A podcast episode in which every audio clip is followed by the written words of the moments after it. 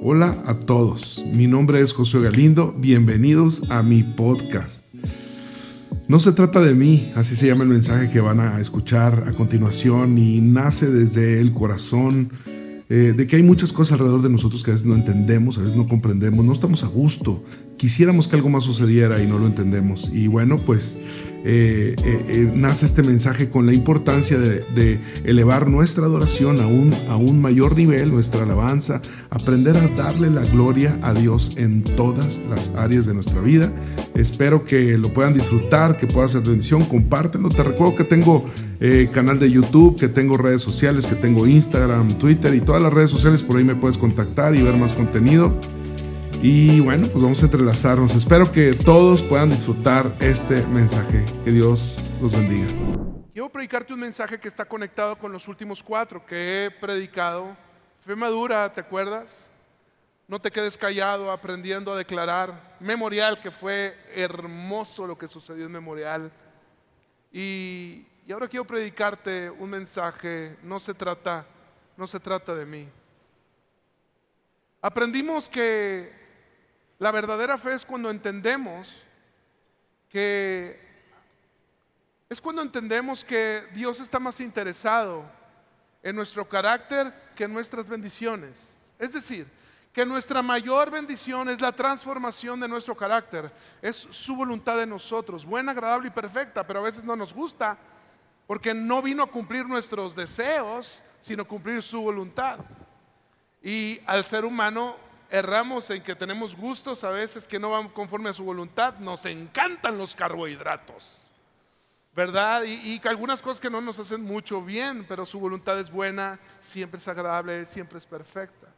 Hablé de la importancia que no basta con, hablé de, no te quedes callado, de la importancia de, de nada sirve una fe que no estamos dispuestos a hablarla creí, por lo cual hablé. Absolutamente todas las bendiciones que Dios almacenó para nuestros para nosotros y para nuestros hijos vienen detrás de aprender a creer y declarar. Creí, por lo cual hablé.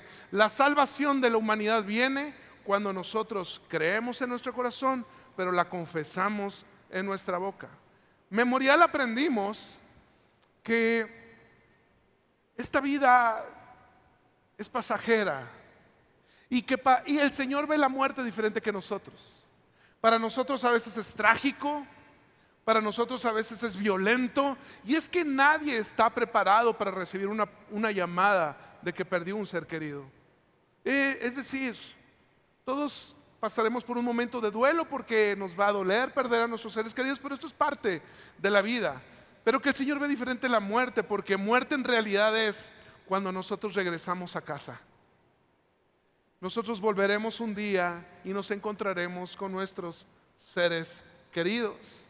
Entender que es mejor entonces para Dios el día en el que morimos que el día en que nacemos, porque volver a nuestro hogar donde ya no hay dolor, dice la palabra, donde estaremos adorando al Señor, donde no habrá sufrimiento, será algo precioso. ¿Alguien fue consolado en nuestro mensaje de memorial hace 15 días? Yo creo que Dios hizo algo, algo precioso. Yo quiero darle continuidad sobre aprender a darle la gloria al Señor en todo lo que hacemos. Si vivimos, es para el Señor y si morimos, es para el Señor. Si vivimos es para darle gloria a Dios y si morimos también es para darle gloria a Dios. Hechos capítulo 12 versos verso 21, 22 y 23. Te lo van a colocar en tu pantalla. El día señalado, Herodes vestido con su ropaje real, sentado en su trono, dirigió un discurso al pueblo. La gente gritaba, voz de un Dios, no de hombre. Al instante, un ángel del Señor lo hirió porque, porque ¿qué? No le había dado la gloria a Dios. Y Herodes murió comido por los gusanos. Dice la palabra que venimos del polvo y vamos a regresar al polvo. Y en realidad lo malo no fueron los gusanos, sino en realidad lo malo fue que hubo una herida causada por no aprender a darle la gloria al Señor. qué importante es para todos los seres humanos aprender a darle la gloria a Dios. Nota que el Señor no lo hirió por su pecado, el Señor no lo hirió por su ropaje, el Señor no lo hirió por su forma de expresarse, sino el Señor lo hirió por no aprender a darle la gloria al único que merece la gloria y la honra. La palabra, cuando habla del pecado, habla de que comienza desde un punto de que un ángel llamado Lucifer, que literalmente significa ángel de luz, este ángel estaba encargado de la adoración. Bien, habían tres ángeles que estaban millones de ángeles a cargo de ellos. Ellos, estos tres, tenían acceso a Dios, tenían amistad con Dios, ellos tenían información de Dios y ellos tenían dirección de Dios y cada uno tenía una responsabilidad específica. Miguel tenía la responsabilidad de proteger, era el guardián, él era el guerrero. Eh, Gabriel era el mensajero. ¿Recuerdas cuando el ángel de Dios vino a traerle un mensaje a María? Fue, era el ángel arcángel Gabriel. Era el mensajero de Dios. Pero había un tercer ángel que era Lucifer. Lucifer era un ángel precioso. De hecho, la palabra en Apocalipsis nos narra y nos menciona que Lucifer era el más hermoso de todos los ángeles. Era el ángel que tenía una, eh, probablemente una personalidad, un lenguaje, un canto celestial. Él era el encargado de dirigir la alabanza y la adoración en todo el cielo. Todo el sonido del cielo era dirigido por un solo ángel y era el sonido del ángel Lucifer. Un día él se sintió más que Dios y en Isaías nos menciona, capítulo 14, nos menciona algunas características de lo que sucedieron con él. Y dice, entonces, ah, como caíste del cielo, oh Lucifer, hijo de la aurora. De ahí es donde viene el dicho, hijo de la mañana. Ah, cierto. Como has sido derribado en tierra, tú que fuiste poderoso luchando contra las, eh, contra las naciones del mundo, porque te extasiabas diciendo y pensando, yo subiré al cielo, yo gobernaré a los ángeles, yo treparé hasta lo más top, top de lo top, lo más elevado del cielo, yo seré como el Altísimo pero en vez de ello serás hundido en lo más profundo del abismo infernal. Y junto con Lucifer, vuelta para acá, junto con Lucifer cayó la adoración en el cielo. Y te tengo una buena noticia. Ahí es donde entramos tú y yo. El amigo de Dios, el que adoraba en el cielo, el más hermoso de todos, al único que le dijo, quiero que brilles en el cielo, decidió revelarse y tomar la gloria que le pertenecía a Dios para almacenarla en su corazón y ser igual a Dios. Ahí es donde entramos nosotros y somos a los que el Señor nos dijo, que tu luz brille delante de los hombres. Tu luz no ha sido diseñada para estar escondida debajo del almud, sino ha sido diseñada para estar en lo alto. Brilla, que tu luz brille delante de los hombres. Pero no se te olvide que toda la gloria, la honra y la alabanza siempre será para Dios. Ya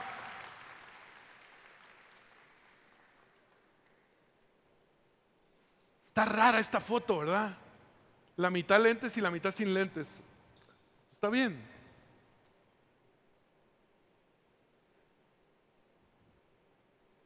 ¿Qué problema hay? Porque de tiempo en tiempo Dios no tiene ningún problema con que vistamos bien, hablemos bien y hagamos las cosas excelentes. De hecho, Dios no hace nada chafa. Tú eres el ejemplo de que todo lo que hace Dios lo hace hermoso y perfecto.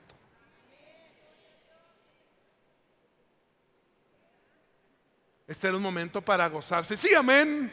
Yo soy... Dios todo lo hace hermoso en su tiempo, todo lo hace perfectamente y Él no tiene ningún problema. Pero el ser humano tiende a tomar algo y a partir de que el, ser humano fue depositado en el Edén, había un árbol. Ojo que este no era un árbol necesariamente malo. La palabra no habla en ninguna escritura de que este fue un árbol malo, pero si era el árbol de la ciencia del bien y del mal, el cual Dios le dijo a Adán, todo esto es tuyo, señorealo, ponle nombre a las especies, pero no toques el árbol de la ciencia del bien y del mal. ¿Por qué? Porque el árbol de la ciencia del bien y del mal venía a separar al hombre de Dios. Quiero decirte que Lucifer entró en conflicto en el momento en el que él se despegó de Dios. Él quiso ser autónomo a Dios. Él quiso tener una gloria propia. Él dijo, yo no lo necesito, yo puedo ser igual que Él. Yo no necesito de Dios, yo no necesito los contactos de Dios, yo no necesito la voluntad de Dios, yo no necesito eh, las, las indicaciones, yo no necesito vivir bajo el orden que Dios estableció. Yo puedo, yo, yo, yo seré, yo me gloriaré, yo iré alto, yo treparé a lo más alto yo puedo ser igual que Él porque yo no lo necesito.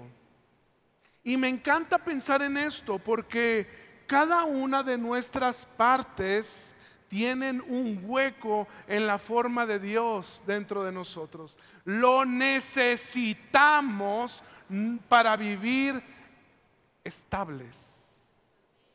Lo necesitamos para vivir prósperos.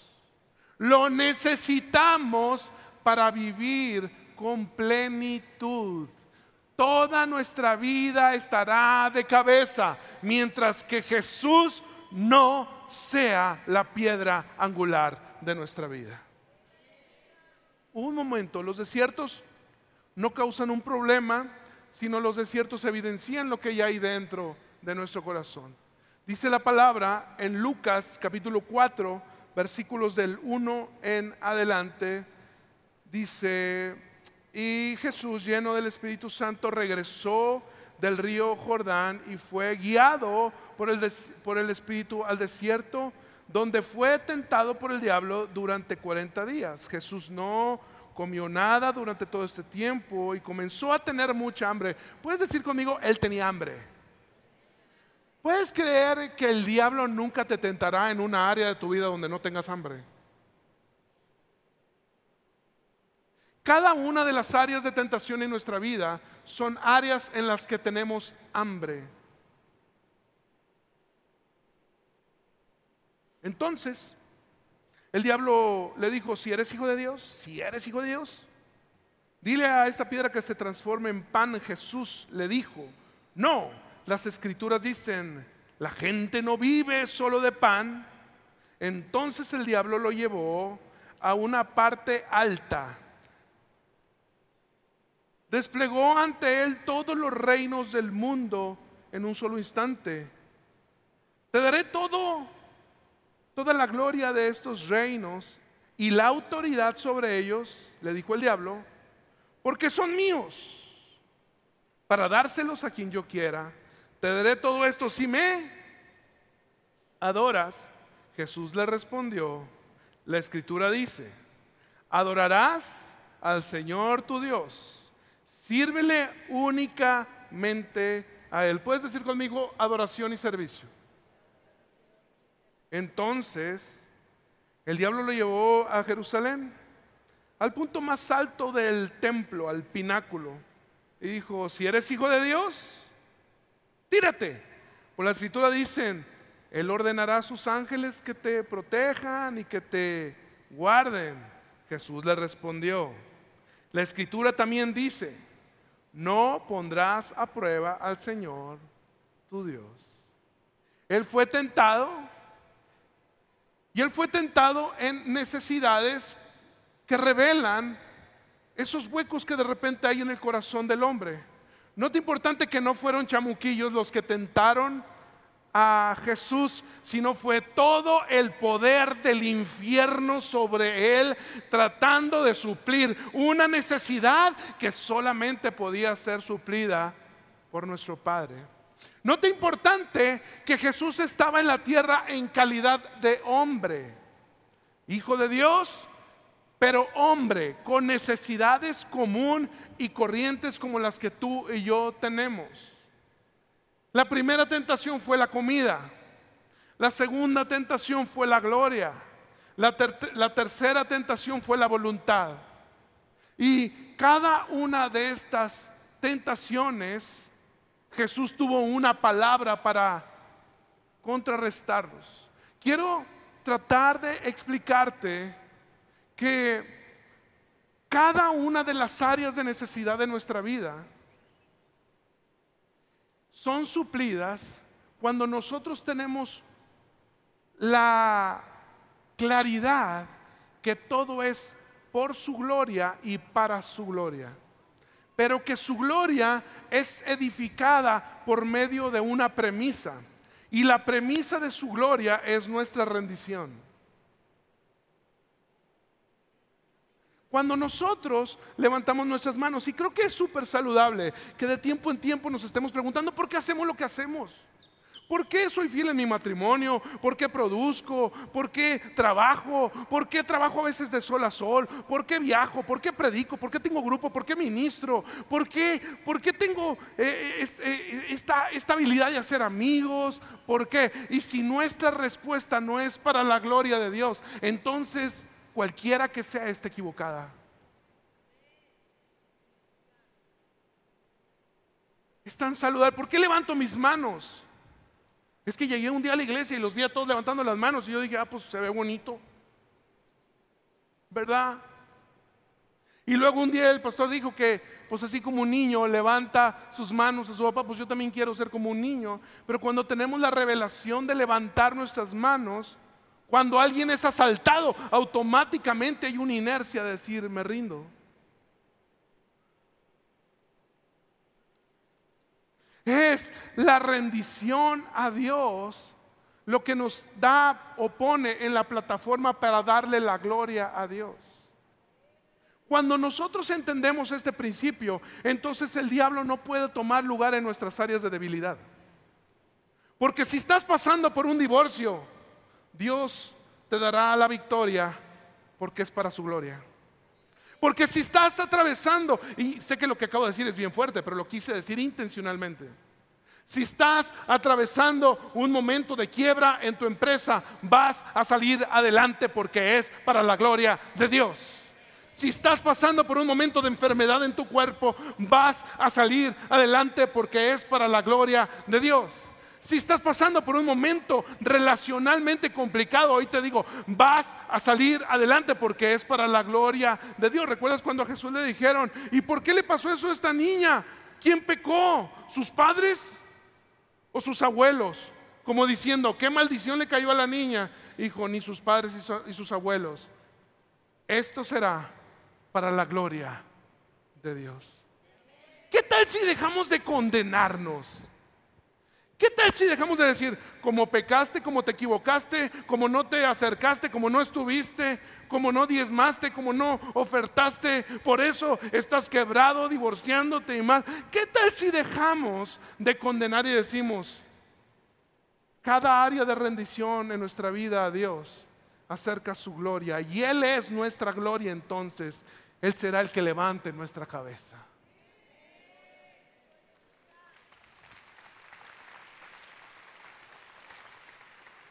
Inmediatamente después de que Jesús fue llevado al desierto y pasó la prueba porque para cada promesa hay una premisa. Yo no puedo pretender vivir en la promesa sin antes haber vivido en la premisa. Todo lo obtenemos por gracia de Dios y está almacenado para nosotros, pero la única forma de almacenar eso que obtenemos por gracia es por medio de vivir en una premisa. Jesús pasó la premisa, pero después de la premisa, dice la palabra en el versículo 14, ahí mismo en ese capítulo, entonces Jesús regresó de Galilea lleno del Espíritu Santo. Las noticias acerca de él corrieron rápidamente por toda la región. Enseñaba con frecuencia en las sinagogas y todos lo elogiaban cuando llegó a Nazaret, la aldea donde creció.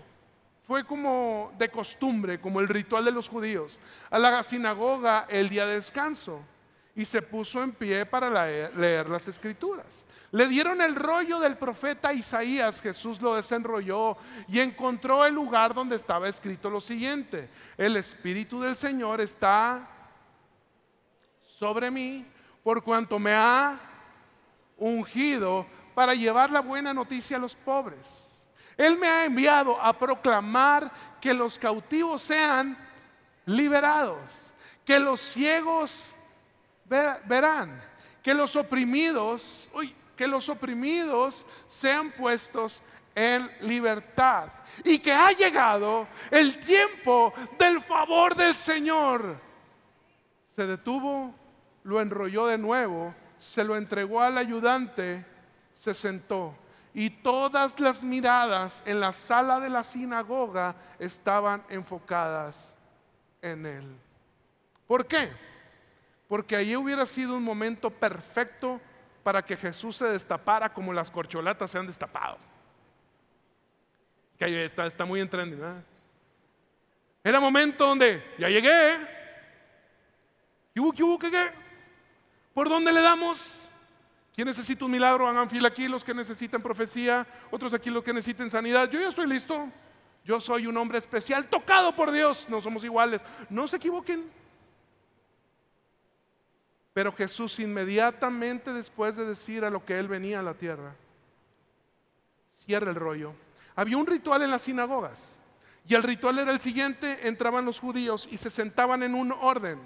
Ese orden traía un capítulo de un libro específico. Se los entregaban, ellos lo abrían y comenzaban a leerlo y ellos no podían detenerse hasta que no terminaban de leer ese rollo porque estaba conectado con el que iban a leer después. Pero Jesús no lo terminó de leer, sino que se detuvo aquí después de hablar de su ministerio y les dijo, aquí en este rollo, en lo que acabo de leer, habla de mí. Pero yo no vine a traer la gloria y las miradas hacia mí, sino yo vine a que todas las miradas estén hacia mi Padre que está en el cielo. Yo no vine a cumplir mi voluntad, sino yo vine a cumplir la voluntad de mi Padre. Y aunque esté pasando por mi peor temporada, me apartaré y, oraré y le diré al Señor, pasa de mí esta copa, Señor, pero que no se haga mi voluntad, porque quiero darte la gloria hasta mi último respirar. Entonces el Señor dice que le dio un nombre sobre todo nombre, para que ante ese nombre toda rodilla se doble y toda lengua confiese que Él es Rey de Reyes y Señor de Señores. Pase el equipo de alabanza, por favor. La premisa que nos lleva a nuestra mayor bendición es desenfocarnos de nosotros mismos para enfocarnos en su voluntad buena, agradable y perfecta. ¡Hey familia! Esta vida no se trata de ti ni de mí. Se trata de Dios. ¡Hey! Tu empresa, tu trabajo, tu matrimonio, tu paternidad, tu ministerio no se trata de ti. No se trata de ti. Se trata de su voluntad. Quiero proponer que a mayor rendición hay un efecto resorte. Por eso, absolutamente todos los pecados de la humanidad tienen su cimiento en el orgullo y la independencia hacia Dios. Cada área de necesidad en tu vida tiene, y en mi vida, tiene su origen en el orgullo y en la independencia hacia Dios. Dime que también está tu relación personal con tu Señor. Y yo te diré que, que también está todo lo que te rodea. Porque si Él es la piedra angular, todo comienza a alinearse hacia su propósito, hacia su voluntad. Es su voluntad en nuestra vida, es su propósito en nuestra vida. Es su corazón en nosotros, es su carácter en nosotros, es su pensamiento en nosotros. No hay absolutamente nada dentro de nosotros que pueda salvarnos a nosotros mismos. Yo puedo tener gloria, darle todo a los pobres, levantar, acercar doctores, traer medicamentos, pero te digo algo, mi gloria no sana a nadie, tu gloria no restaura a nadie, tu gloria no levanta a nadie. Tu gloria no perdona a nadie. Es la gloria del Señor la que sana, levanta, prospera, cambia todo corazón. Nuestra gloria no le hace ningún bien a esta humanidad. Es solo la gloria preciosa de nuestro Señor Jesucristo. Y cada vez que tú y yo menguamos, Él, Él se levanta. El salmista decía, levántate Señor, levántate y sean esparcidos entonces todos mis enemigos. Tu gloria no puede combatir tus luchas, tu gloria no puede perdonar tus pecados, tu gloria no puede prosperar tu negocio quebrado, es solo la gloria del Señor. ¿Qué tal si nos reconciliamos? No por saber quién tiene la razón, sino es para la gloria de Dios.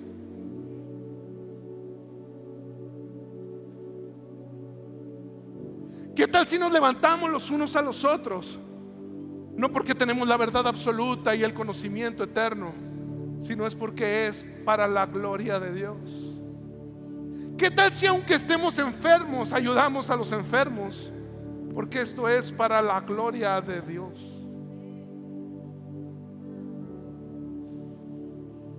Tu matrimonio, tu familia, tu negocio, tu empleo, tu vida económica necesita la gloria del Señor.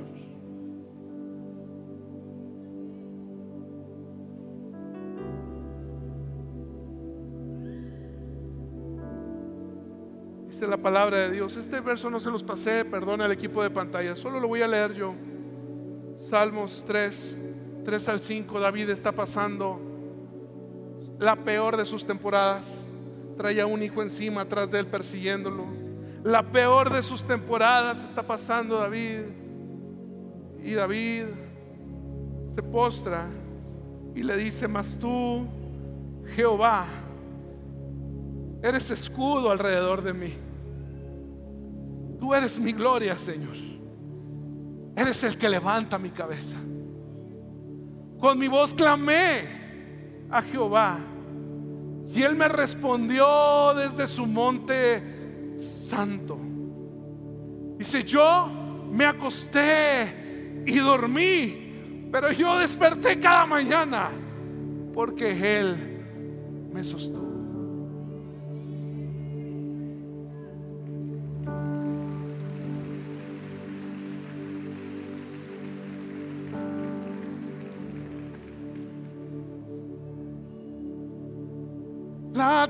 Tierra te adorará, mis huesos te proclamarán.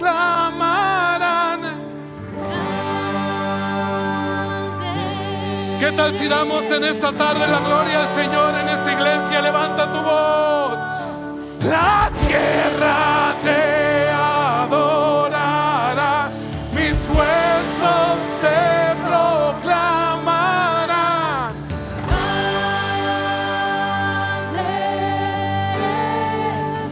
Vamos iglesia, lo podemos hacer mejor.